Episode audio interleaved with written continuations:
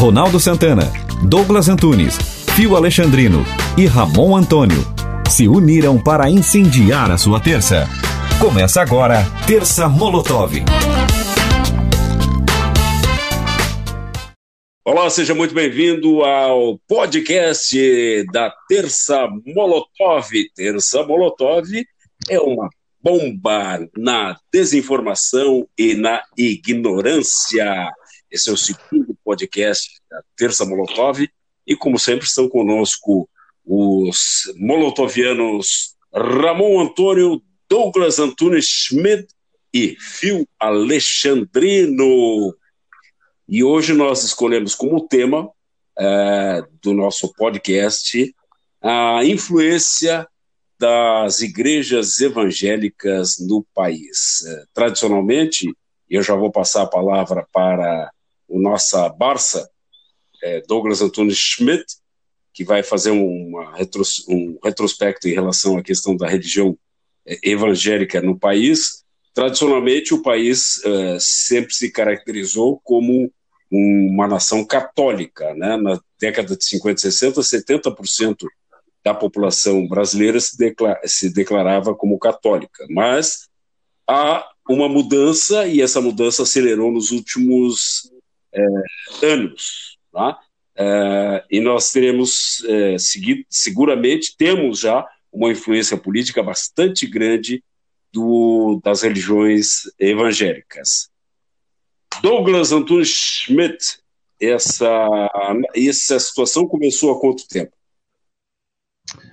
Bom, Ronaldo, eu é, para que a gente entenda todo esse contexto que envolve a, essa essa influência de religiões no, no, nos governos, a gente precisa entender um pouco a, como, como que a civilização se criou. Né? É, vamos lembrar aqui um, um, uma obra que, que, fez bastante sucesso recentemente, do Yuval Noah Harari, Sapiens, onde ele fala que o salto cognitivo do ser humano se deu justamente por conseguir, por ter a habilidade de persuadir os demais membros do grupo sobre coisas imaginadas, sobre misticismos e coisas assim. E a humanidade, ela, ela começou a, a expandir em forma de civilização em torno disso, né? lá há 6 mil anos, na atual uh, região onde fica o Iraque, o Irã, a Síria, o chamado Crescente Fértil. É, então, a, a religião esteve muito presente desde quando éramos apenas tribos e passamos a estados. Tivemos sempre a influência de, de, de algum, em, em alguma medida, de dogmas e, e práticas religiosas. Isso só começou a mudar com o secularismo na Revolução Francesa, que foi recentemente, se nós olharmos através de uma escala de tempo uh, colocando desde o início da, da, humanidade, da civilização até hoje, uh, a, a, Revolução Francesa foi praticamente ontem, né? Então é, um, é uma coisa muito recente. O secularismo ele é essa divisão entre a instituição de governo da instituição religiosa. E dentro disso nós temos o Estado laico. O Estado laico ele é, ele é diferente do Estado ateu, como por exemplo foi na antiga União uhum. Soviética ele é um, um, estado onde você tem a liberdade de crença, de credo, é, e você tem um, um, uma certa, um certo trânsito entre essas religiões e a população. É, o Brasil, ele foi até a, a, a proclamação da República, é, ele foi uma, um estado confessional, um estado que tinha uma religião de estado, né? Isso só acabou em 1890, nos primeiros meses que seguiram lá o golpe militar do Deodoro da Fonseca, quando o Estado separou em definitivo da Igreja. Mas a gente ainda teve, é, ainda como consequência, uma, uma, uma, grande influência da religião católica, tanto no, nos valores que o próprio Estado e a justiça pregavam, como na maioria da população que praticava essa fé. E esse quadro só começou a mudar nos anos 80, praticamente, né? Quando a gente vê a ascensão das igrejas evangélicas, sobretudo aquelas né, neopentecostais. Essas igrejas, elas tiveram um dinamismo muito maior, uma versatilidade muito maior para conseguir adentrar nas camadas mais pobres da população e, e falar a linguagem daquele povo. Era um povo que estava esquecido pelo, pelo, pelo Estado, que não alcançou o bem-estar social e que não, não, não tinha identidade também na Igreja Católica, que, convenhamos, sempre foi uma igreja bastante elitista, né? desde do seu auge lá na Idade Média. As igrejas evangélicas conseguiram falar uma linguagem que se aproximou muito mais e ganharam uh, muito poder, muita adesão ao longo do tempo. Nos anos 80, ainda tínhamos aquela visão das igrejas evangélicas com, com valores muito restritos, sobretudo é, práticas lá do Velho Testamento, do que, do que como se vestir, não, não, não, por exemplo, não usar televisão e, e, toda aquela coisa, mas isso foi, foi mudando e hoje a gente tem uma gama de igrejas evangélicas das mais diferentes, né? Desde essas mais conservadoras até outras que são muito modernas, né? Muito, muito atuais. E é claro que nessa gama toda a gente tem aquelas igrejas que realmente professam os valores cristãos, a, a, aquilo que Cristo pregou na sua essência, como a gente também tem aqueles aproveitadores. E com é, essa grande é, adesão das igrejas, com, com, com, um número muito crescente de, de praticantes, não tardou para que eles adentrassem no, no, espectro político, né? Eu acho que dá para a gente inaugurar essa fase com o Antony Garantinho, lá no Rio de Janeiro, que chegou a governador do estado e, e foi um dos primeiros a, a, a, levantar a bandeira dos evangélicos, e era alguém que vinha da esquerda trabalhista, mas que viu aquele nicho, até porque ele era já uma pessoa da, da imprensa, né, das comunicações, ele viu aquele nicho e, e trabalhou muito, muito forte naquilo. Depois tivemos as igrejas evangélicas que cresceram é, muito como a Igreja Universal, que virou uma potência evangélica, podemos dizer assim, tem vários lugares do mundo, e, de, e dela saíram várias dissidências que também viraram igrejas poderosas e, e, que são muito influentes no cenário da política hoje. Nós tínhamos uma bancada mas... evangélica, mas hoje essa bancada evangélica já chega a, a, a, ser maior do que uma própria bancada, né? É, mas eu, eu me lembro o seguinte, ó, quando eu fazia campanha política, já na década de começo da década de 80, a Assembleia de Deus já era muito forte, tinha representantes é, políticos em, em, várias instâncias. Tá? Fio Alexandrino, teremos um ministro do STF terrivelmente evangélico, como prometeu Jair Bolsonaro? É, essa frase, essa promessa aí de quem veio a promessa é algo a se preocupar muito, já que o assunto é Estado laico, né? Quando a gente fala Estado laico, a gente diz hum. que a gente não vai envolver religião, né? Não é proibir a religião, mas a gente não vai envolver a religião na política, justamente para salvaguardar todas as religiões e manifestações religiosas que tem nessa nação. Justamente para que não tenha nenhuma religião seja predominante ou que queira colocar as suas crenças como é, principal religião de um país, é que nenhuma é permitida que entre no meio político. Né? E isso não é só uma questão dos, do, de quem fez a Constituição, de, dos juristas, de nem nada. A própria religião vigente nesse país, que é a mais forte, que é o cristianismo, né? o próprio Cristo falava em Marcos, né, no livro de Marcos lá, ele, ele já dizia já naquela época, dai a César o que é de César e a Deus o que é de Deus. Então ele já colocava um limite bem claro entre o que é política, o que é Estado e o que é Deus, que é de Deus. Né? Isso não quer dizer que o, que o Estado tem que atacar a religião né? e nem defender a religião. O Estado tem que permitir que ela exista. Essa é a, a ideia de um Estado laico. Só que isso nunca aconteceu, né? A igreja, é, a partir da Idade Média, esteve sempre estreitamente ligada a, ao é, poder. É, e, e, eu quero perguntar uma coisa para vocês. É, hoje nós temos um Estado laico, mas os feriados religiosos são católicos. E na Constituição de 88, no início, está ali com a bênção de Deus. E, Vocês já se deram conta disso? E outra coisa, né? As cédulas de reais até hoje trazem Deus seja louvado, né? É, ou tu vai em qualquer. Nunca qualquer vi. Se... Ronaldo, tu vai em qualquer sessão de Câmara, ou de, ou, ou de Assembleia, ou de Senado, tu vai encontrar um crucifixo lá pendurado. É, o, que, o, o que é uma, é uma vacalhação com Jesus Cristo, né? Porque quando ele foi pendurado na cruz, ele estava cercado só de dois bandidos, né? Quando tu coloca num. quando tu coloca ele num ambiente desse, tu está aumentando um pouco a história. Tá vacalhando com a história do próprio Jesus.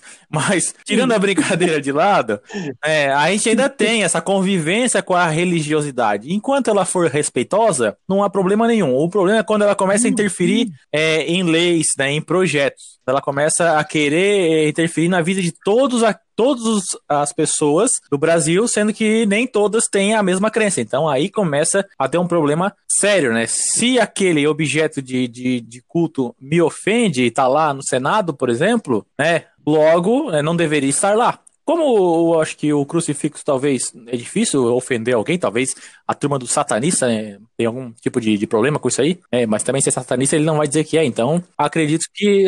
Ou os roqueiros, né? É, os, os roqueiros. roqueiros. segundo o nosso querido da Funat lá, que, que diz que o rock é coisa do diabo, né? Exatamente. Então fica difícil. Mas, e geralmente, Ronaldo, geralmente assim, é. eu, eu, vejo o problema não é a religião em si, não é. Porque geralmente as religiões sempre pregam algo bom, né? Algo para te ser um pouco melhor. Geralmente é isso que a, a essência da religião prega, em, na maioria das religiões, né? O problema é, é quando alguns oportunistas tomam do discurso religioso para transformar a religião em algo personalizado, né? E fazer dela. Ah, usando de um manto da religião ou de uma crença dizer ser o intermediário e aí colocar coisas altamente antagônicas àquilo que aquela crença prega. Ramon Antônio. esse é justamente o ponto, Fio, porque uh, parece que o, a, a bancada evangélica está numa cruzada é, contra o Estado laico, tentando realmente uma, uma forte evangelização do Estado e uma, uma forte proximidade do, do da, da, das igrejas evangélicas ao Estado. Né? Então, se a gente tinha uma utopia é, de que o um mundo deveria ser é, é, diverso e que os povos se comunicassem é, de, de uma forma de, diversa, né, a gente acaba que eles querem impor uma, uma, uma um modo, um dogma é, cristão, mas um dogma de viés evangélico à, à nossa sociedade, né?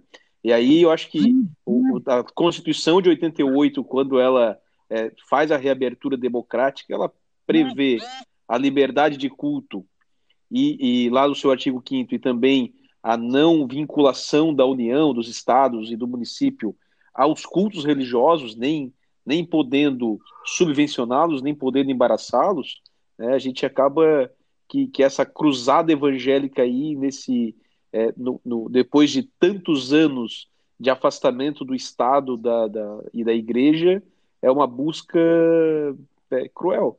E aí a gente vê um presidente da República que diz que, que é, quer ministros e também ministros do STF terrivelmente evangélicos, né? Não, é, o, ele, Ramon, o que ele vem pregando e o que ele vem Nós temos dois problemas aí. A, além desse avanço né, dos evangélicos em querer tomar o poder, né, sendo liderados por um bando de oportunistas e são oportunistas porque estão sempre atrelados ao governo, não importa é, a ideologia desse governo. Se tu pegar fotos do Malafaia, do, do Edir Macedo, eles estão sempre atrelados né, a todos os governantes que governaram esse país, sempre tentando Explora, é, exploração. exploração da e, e agora, e agora eles escolheram um representante, né, como seu escolhido, como seu messias no governo, que tem um viés é, totalmente né, que vai é, antagonicamente com os preceitos cristãos, né? Um cara que se diz é, cristão, né? E os cristãos que apoiam isso, eles realmente estão mentindo para si mesmos, porque um cara que a, apoia tortura, apoia torturador, tem livro de cabeceira de um, de um torturador, acha justo a guerra, prega a violência, prega a divisão, acha que é, se morrer pessoas, tanto faz, ou seja numa guerra, ou seja com uma gripezinha, e daí é o tipo de pessoa que não tem nenhum tipo de sensibilidade cristã que pregam os quatro evangélicos de Jesus Cristo, que quando, ele escreve, quando escreveram sobre a história dele, a forma que contaram era um outro Jesus Cristo desse Jesus Cristo que eles falam. E isso tem, tem muita base, tem muita base também, o método do, do Jair Bolsonaro, e aí a minha memória está bem fresquinha, porque eu falei isso recentemente, sobre aquele escritor chamado Lawrence W. Britt, que, fez, que escreveu sobre regimes fascistas. Ele estudou em sete países diferentes, né, que ocorreram na Alemanha, na Itália, no Chile, na Grécia, na Espanha, Portugal e na Indonésia. Ele escreveu é, uma análise que juntava características em comum desse tipo de regime e a listou. Então ele publicou numa revista tal, né, e ele listou em 14 sinais é, do fascismo, que são, são é, características muito similares nesses regimes. E lá na oitava, na oitava característica, ele diz que essa questão em que, porque se tu pegar, por exemplo, o, o diferente dos regimes comunistas, por exemplo, que os comunistas eram taxados como ímpios, né, os regimes fascistas e protofascistas nunca foram proclamados é, como ímpios, eles sempre, é, eles sempre uhum, foram uhum. aceitos como. É, nunca disseram assim, ah, são ateus ou pagãos ou coisa parecida, porque eles assumiu a religião vigente, né? Eles se ligavam àquela religião, a religião predominante do país, né? Para para retratar isso como se fossem os militantes daquela região, botavam o manto daquela religião, né? E juntavam as elites e tudo mais, e todo aquele povo que tinha aquela crença acabava aceitando aquele como representante porque ele se dizia daquela religião, né? A gente pega ali é, desde Hitler, Mussolini, tal, todos eles é, foram lá abençoados pelos padres, fizeram toda uma uma novela, mas tu sabe que eles não acreditavam naquilo, né? Diferente dos comunistas que sempre se disseram ateus, então essa é uma das características até que, que coloca o fascismo como, como a estratégia de um fascismo velado aí que a gente está cada vez mais mas, aparecendo nesse país. De, Fio, mas, mas eu diante acho... de tudo isso, diante de tudo isso, o que mais me assusta é que vendo tamanha, é, é, sei lá, de forma tacanha, de, de, de forma ignorante do nosso presidente, pregando tudo isso que é nada cristão, além de nada republicano, é nada cristão, e a gente vê todos os dias, naquele cercadinho na frente do palácio, evangélicos e pastores é, abençoando e, e rezando e, e, e, orando pelo presidente da República que, que demonstra é, uma conduta totalmente alheia a tudo Mas... aquilo que é ensinado pelo cristianismo. Eu acho que Mas, Ramon... essa exploração, essa exploração da fé e, e essa imposição é, de morais religiosas, a gente está é, numa, numa, num filme que, que complicado, porque é, é estão sendo explorada a fé é, de pessoas Ramon... de bem, de pessoas de bem, hum. e esses pastores estão lá, aí, sei lá, é, é, por que fazendo isso é, diante de uma pessoa que é totalmente anticristã de conduta totalmente anticristã como nosso presidente da República. Mas o, o, o Ramon, o, o, Douglas pode falar melhor sobre isso, é, que, é o, que é o conceito de guerra santa. É, isso acompanha a história do homem há quanto há, milhares de anos, né?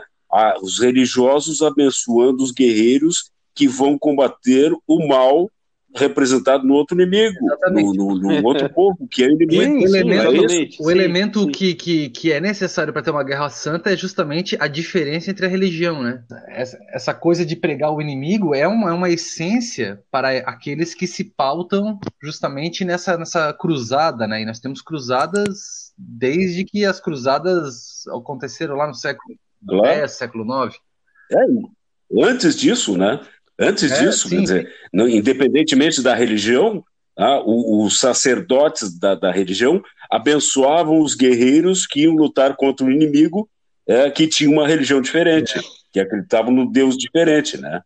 É, isso é histórico, né? Agora, deixa eu perguntar para o Ramon que é, a gente sabe que as igrejas evangélicas, as igrejas de uma maneira geral, têm uma série de isenções em termos de taxas e impostos. Por que isso não muda aí? É, porque a gente sabe que, que, e já temos dezenas de escândalos aí, é, e a gente sabe que o dinheiro da fé não termina nunca. Por que, que esses caras não pagam impostos? Ronaldo, isso é cultural, né, Ronaldo? Acho que isso já vem há, há muito tempo dessa forma, e agora, ainda mais com, com, a, com a aproximação é, da igreja ao Estado e da igreja, principalmente a igreja evangélica, porque o que se vê é uma bancada evangélica, tu não, não vê uma bancada católica, uma bancada protestante, né?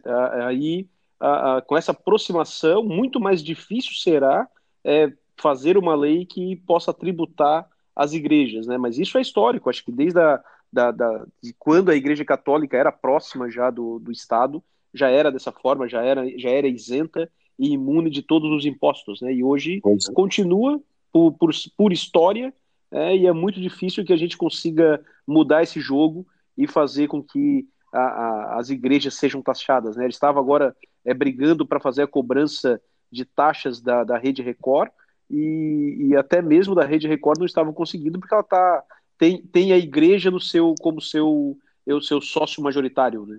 Sim. Então, bem, o... complicado, bem complicado realmente, né? Saiu esses dias notícias de que, é, não sei se é fake news, não, não, não fui apurar, que Bolsonaro estaria é, tentando é, é zerar uma dívida do R.R. Soares, que é a, a Igreja da Graça, Mundial da Graça de Deus, não, não engano, é fake news, a dele. Lamento informar, mas não é, é fake verdade? news, não. Bolsonaro intermediou uma conversa do, do, do diretor-geral da Receita Federal com o pastor R.R. Soares. Isso aconteceu faz. Mas a dívida era pessoa física, né? Essa é, eles têm muitas. É, eles têm dívidas pessoas físicas, eles têm também dívidas uh, da, da, das empresas que eles criam para vender os badulaques, comunicação e tudo mais, né?